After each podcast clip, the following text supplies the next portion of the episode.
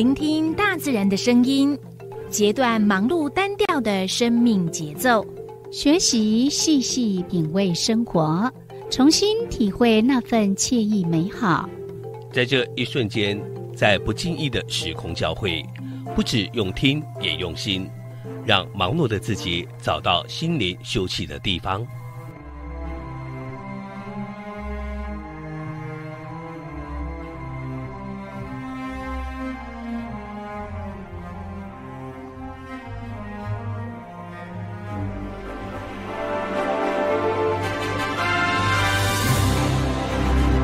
燕声广播电台带您收集美好智慧，储备知性能量，让彼此拥有一颗关怀的心，翱翔在无限宽广的四维空间里。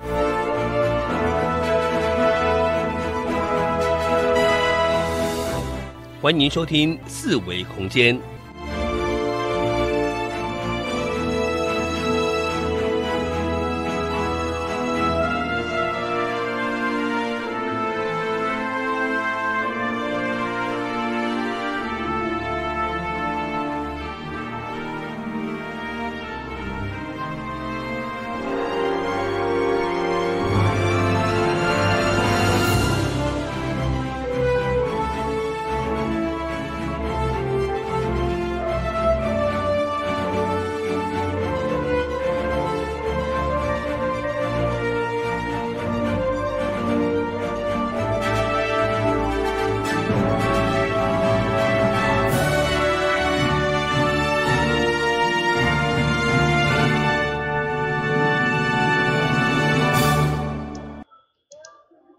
各位听众朋友，大家好，这是燕声广播电台一二四二千条，今麦收听的是数维空间。呃，在收音机旁边的朋友可能听了二十分钟的歌曲，哈，好听的歌，那是因为我们今天的那个线路有一点状况，所以现在呢才开始呢同步的呃做一个直播。那今天呢是礼拜六的两点。那我们的四维空间的节目呢，为大家进行的单元是导游很有事。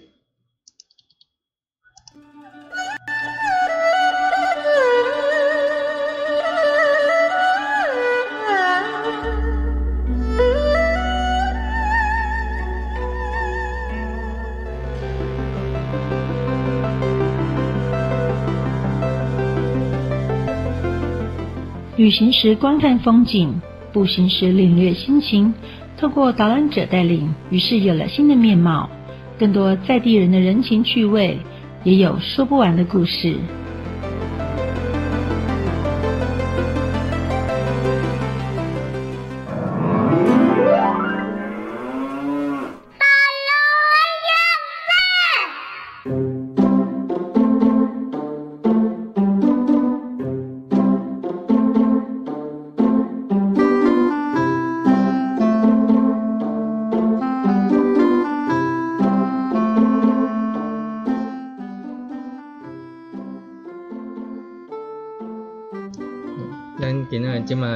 下晡是咱固定进行的单位是导游很有事。嗯，那导游很有事呢，每一集都会带大家呢，呃，到一些呃景点，嗯啊，也许是你很熟悉的，也许是你不了解的地方。嗯，那像今天呢，我们邀请到的是我们的阮芙蓉阮。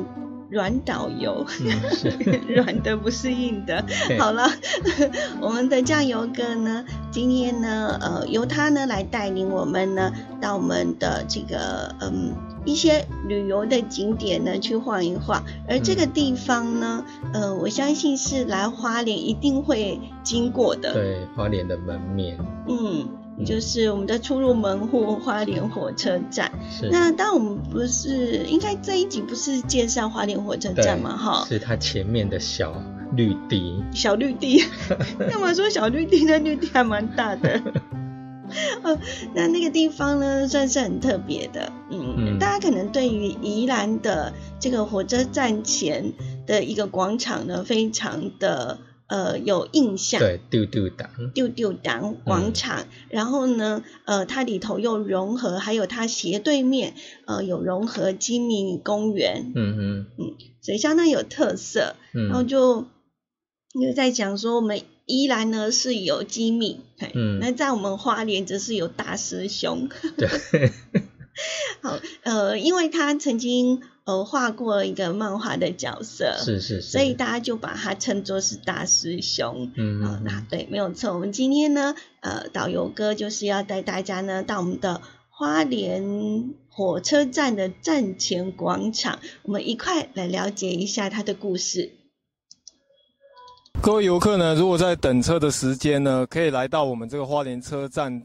站前的一个广场哈，这边有个公园哈，布满了很多以乌龙院漫画为主题的一些角色人物。那为什么我们花莲这边话会设了一个这样子以乌龙院为主题的公园呢？其实跟我们一个漫画大师阿佑祥先生有关哈。那说到阿佑祥大师哦，大家应该无人不知、无人不晓啦。那他以前早期的时候，在报纸里面都会有所谓的四格漫画。那四个漫画都不定期的都会刊载这个乌龙院的一个漫画，那当时候也非常的畅销。那为什么那个敖幼祥先生呢，跟我们花莲有这样的一个渊源哦？这要从他的一个整个小时候啊，一直到青少年，甚至到成人的时候说起哈。那说到敖幼祥先生呢，他以前幼童的时候哈，他罹患了那个哮喘病，所以他可能走几步路哈就喘，非常喘。那造成了他哈时常就必须在求学的时候跟学校。请假，因为他因为哮喘病会发作，就没办法去学校上课。也因为这样的原因，同学跟老师其实也在学校也蛮排斥他的。那一次他有点失去了那种念书的那种心情，那一次就常常请假。请假在家的时候，因为父母白天要上班，那兄弟姐妹呢，他们也都要上课，留他一个人在家，在家里啊没有一些聊天的对象，那造成了他也也有点自闭。有一次呢，在学校当中哦。他画了一个漫画，叫做《我的老师是魔鬼》。他就是用我们小学的那个小学生的那种笔记本，随手涂鸦就画了这幅作品，就被他的老师发现了。老师看到这幅作品，非常的生气，于是把他作业本拿起来就撕掉，那并且用藤条用力的把它抽打。哇，这个时候他更伤心难过了。那于是到了他的青少年时候呢，他就读了所谓的中国海专学校。在中国海山学校，其实在早期哦，算是一个比较。流氓一点的学校，就是大家比较可能不太爱念书。阿辉祥先生这时候也走入了帮派，整天呢就是斗殴啦，然后飙车啦，喝酒。那借此呢，看看能不能抒发一下他自己的心情。因为这样的疾病啊，在学校没有朋友，那借着这样子来抒发自己的一个心情。那久而久之，他发觉到，嗯，其实这样做好像也没有办法真正的能抒发他的情感，释放他的压力。那于是呢，他就转而就是专心的去画他的漫画。在长点的时候，那有一次呢，他跟父亲吵架，他父亲离家出走，那于是也中断他的求学生活。那于是白天呢，在有一个漫动画的一个公司做学徒。当时在这个做学徒熬了七年呐，因为他也非常认真，一天二十四小时，几乎二十小时都埋首在画漫画当中。于是。得到了那个主管的赏识，那于是也把他把他主到为主管阶级。那后来有一次很幸运的遇到一个《中国时报》的一个总编，那于是将他的这个作品呢放在四个漫画当中，一炮而红，然后销量非常的多。那尤祥先生到目前为止已经有了到了一百四十二幅作品。那他至今最怀念的还是当初他画那个我我的老师是魔鬼那幅作品，算是他的一个最初的一个最启蒙的一个代表作。那后来因为人红是非多，那因为红了之后，出版社那边产生一些矛盾，然后也有跟其他的一些厂商的一些合约上的纠纷，那于是他的整个压力越来越大，他想说纷纷扰扰，远离这些是非，那于是呢来到了花莲，那来到了花莲之后呢，哎也得到了我们这边花莲一个东华大学一个教授聘请他到那边学校教书，那他在东华那边也教这些漫画制作的相关课程，也教了三年。那在我们花莲这边也成立一个所谓的幼童的一个漫画班，那甚至我们现在花莲有一个所谓的一个儿童图书馆，那也请他在那边教授那个学童或者一些我们有兴趣学习漫画的一些那个市民呢，都可以到那个漫画图书馆跟敖玉祥先生学习。那所以敖玉祥先生呢，就是跟花莲有这样的渊源。那我们花莲市公所呢，也把这个敖玉祥在那个乌龙院里面一些角色人物呢，做成这些公仔、这些玩偶，然后置放在我们这个站前公园。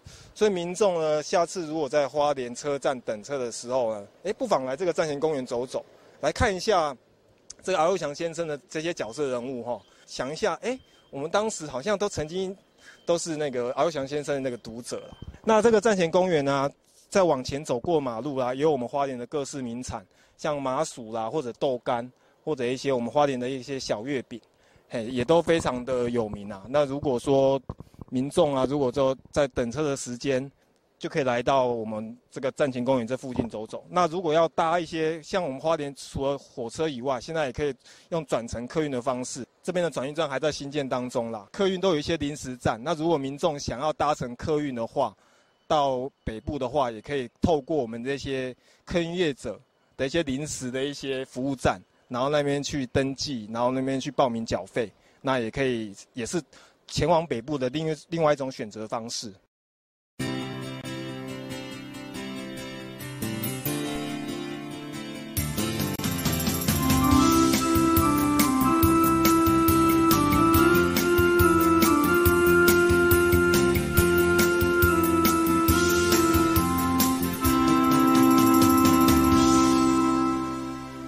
花莲县声广播电台以及数字陈桥。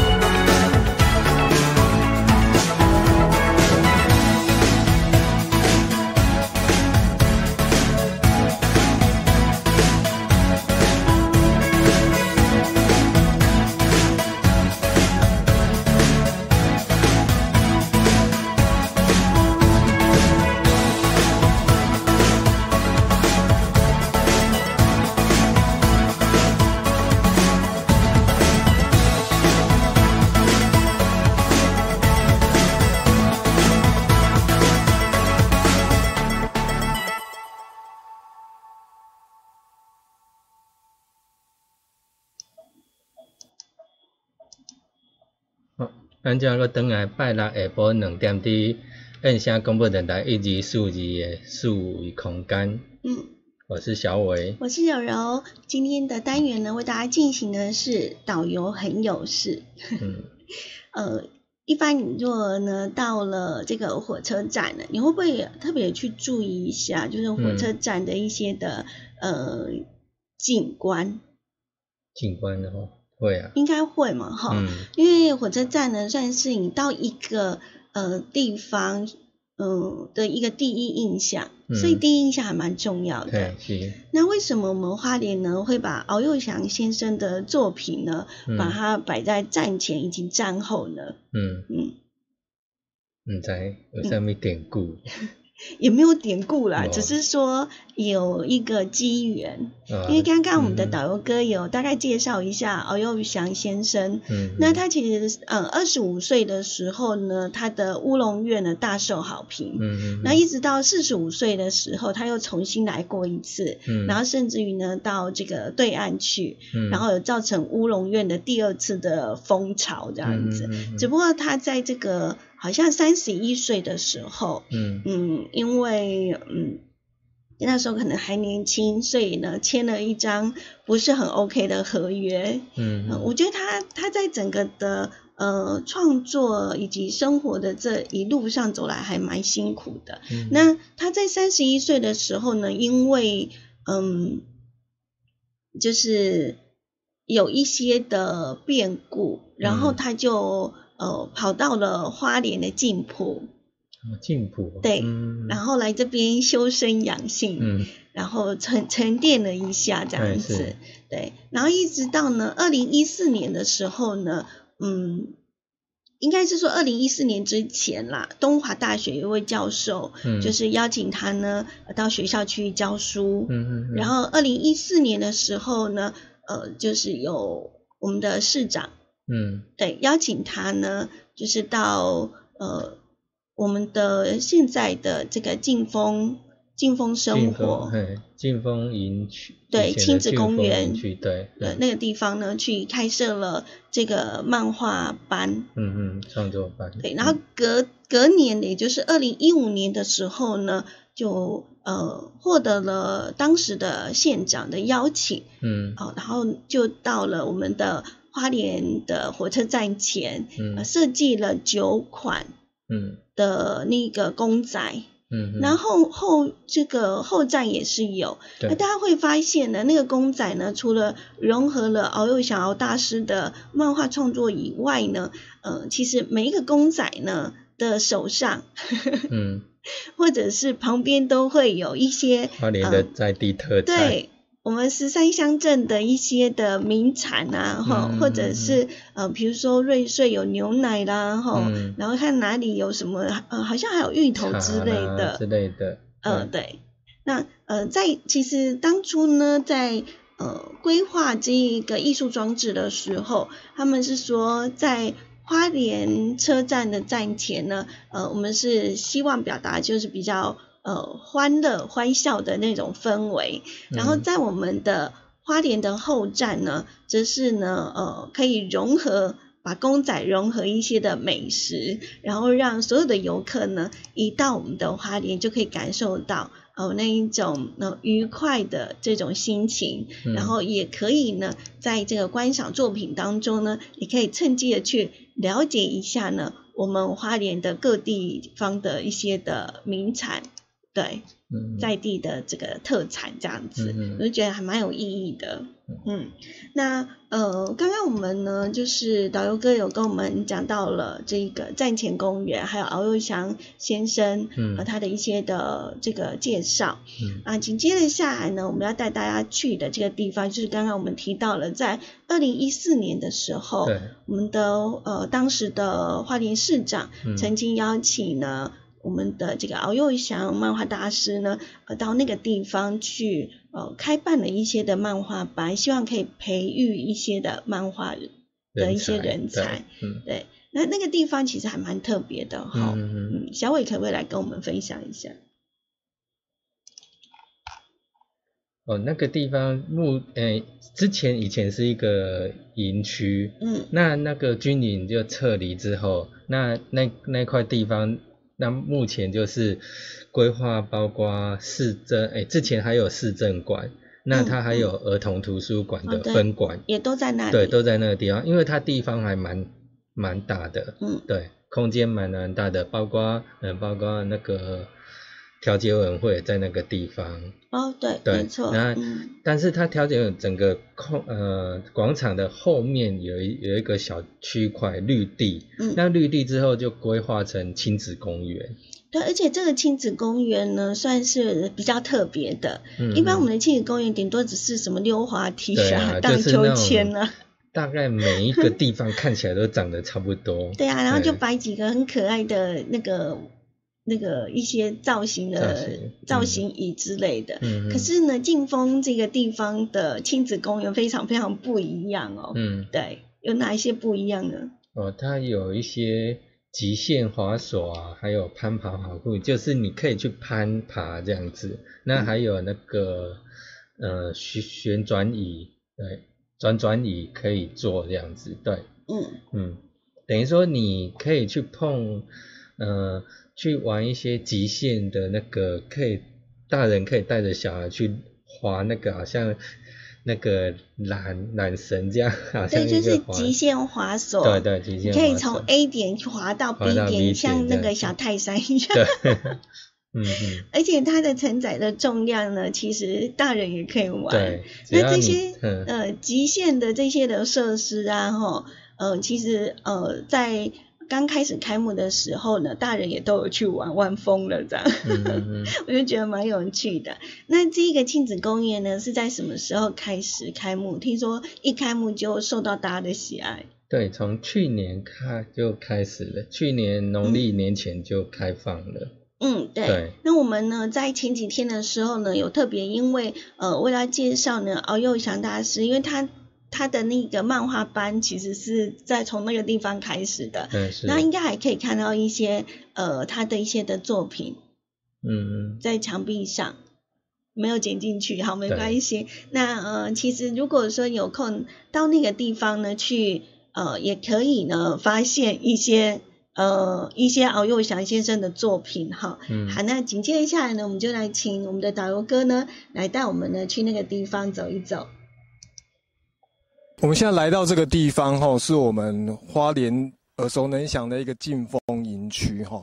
但是现在这个劲风营区已经废弃了，那这个营区整个单位呢已经迁走了。那花莲市公所呢，将这整片园区哦也规划了一一个亲子公园。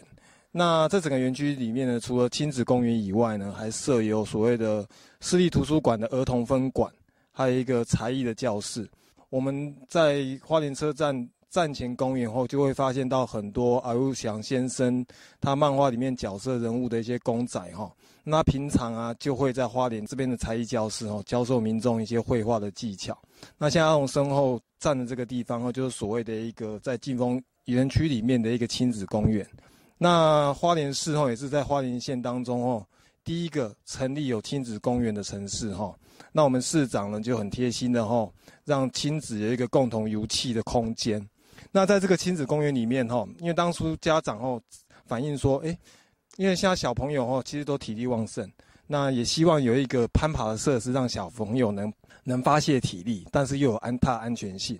于是这个亲子公园我们可以发现有所谓的一个攀爬跑酷的设施。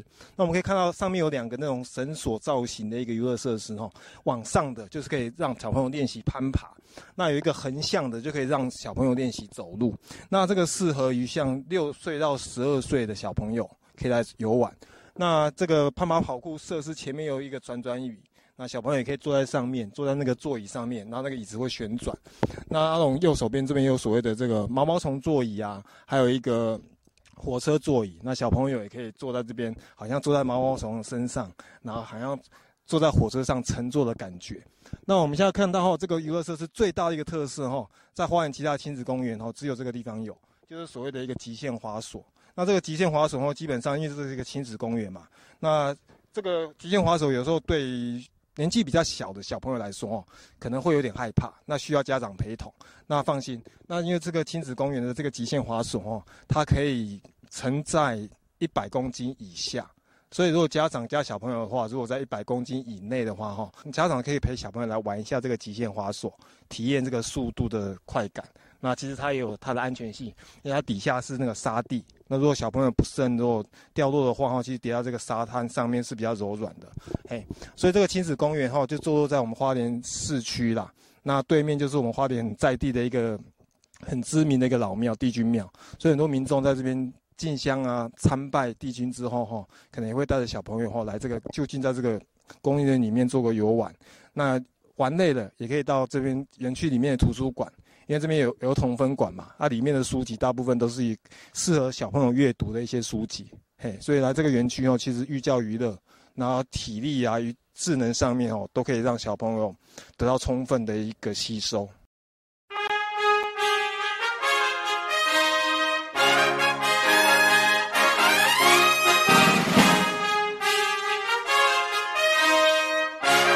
各位听众，大家好，打开后泰嘎后马路苏后米呼米上，我是阿龙导游，目前担任华语导游、英文领队，跟着我的脚步游台湾，让你更加认识台湾民族多元化，台湾物种多样性，从高山玩到大海，从史前时代玩到科技时代，从外太空玩到土地公，从旅游的广度进阶到旅行的深度。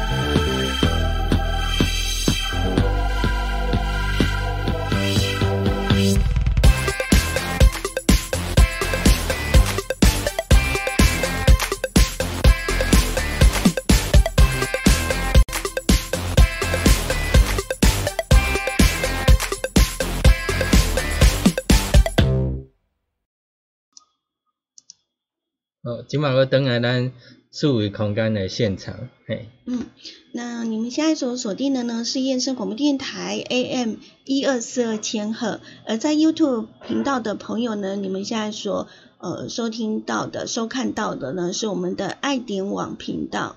嗯嗯。那我刚刚有讲劲风亲子公园，嗯哼。那呃。这个金峰亲子公园呢，当初在呃要刚开幕的时候，嗯，那我们的这个军企公司呢，有在我们的爱林网上面有剖一篇的文章，对，还可以有做一个介绍。嗯嗯。那另外也有呃它的一个定位点哈，嗯，那另外要提醒大家就是呢，呃，在我们的。呃，爱点网的这一个网站上面呢，有一个所谓的随身导览，然后我们有一个定位地图，这地方呢，你们也可以上网去搜寻我们以往呢所播出的、所录制过的一些的呃介绍啊，跟故事啊，我们都会标注在这一张的地图上面。也就是说呢，当你如果呢呃去到那个地方玩，那没有身边没有导游没关系，你只要把这一张地图打开。然后呢，呃，点点一下，那里面就会呢有导游或者是我们的文史工作者呢会跳出来了，来跟你们做呃很简短的两三分钟的一个介绍，让你呢可以快速而呃就是及时的去了解你所在的位置。嗯嗯，我想应该会在玩的时候会比较更有感觉。嗯嗯，这个是大家可以多加利用的。好，那要怎么样去找到这一张地图呢？就呃，因为我们的这个收音机旁边的朋友可能没有看到，我们现在在 YouTube 频道上面所 PO 的这个地图，所以我们用口述的来讲一下，就是呢，你可以就是手机打开，然后呢，嗯，去 Google Google 里面去搜寻爱点网。爱心的爱，地点的点，网络的网，好，只要打上这三个关键字，那你就可以搜寻。那搜寻的话呢，你会看到我们的 YouTube 频道，然后呢，第二个你会看到定位下一个旅行，那你就从定位下一个旅行点进去。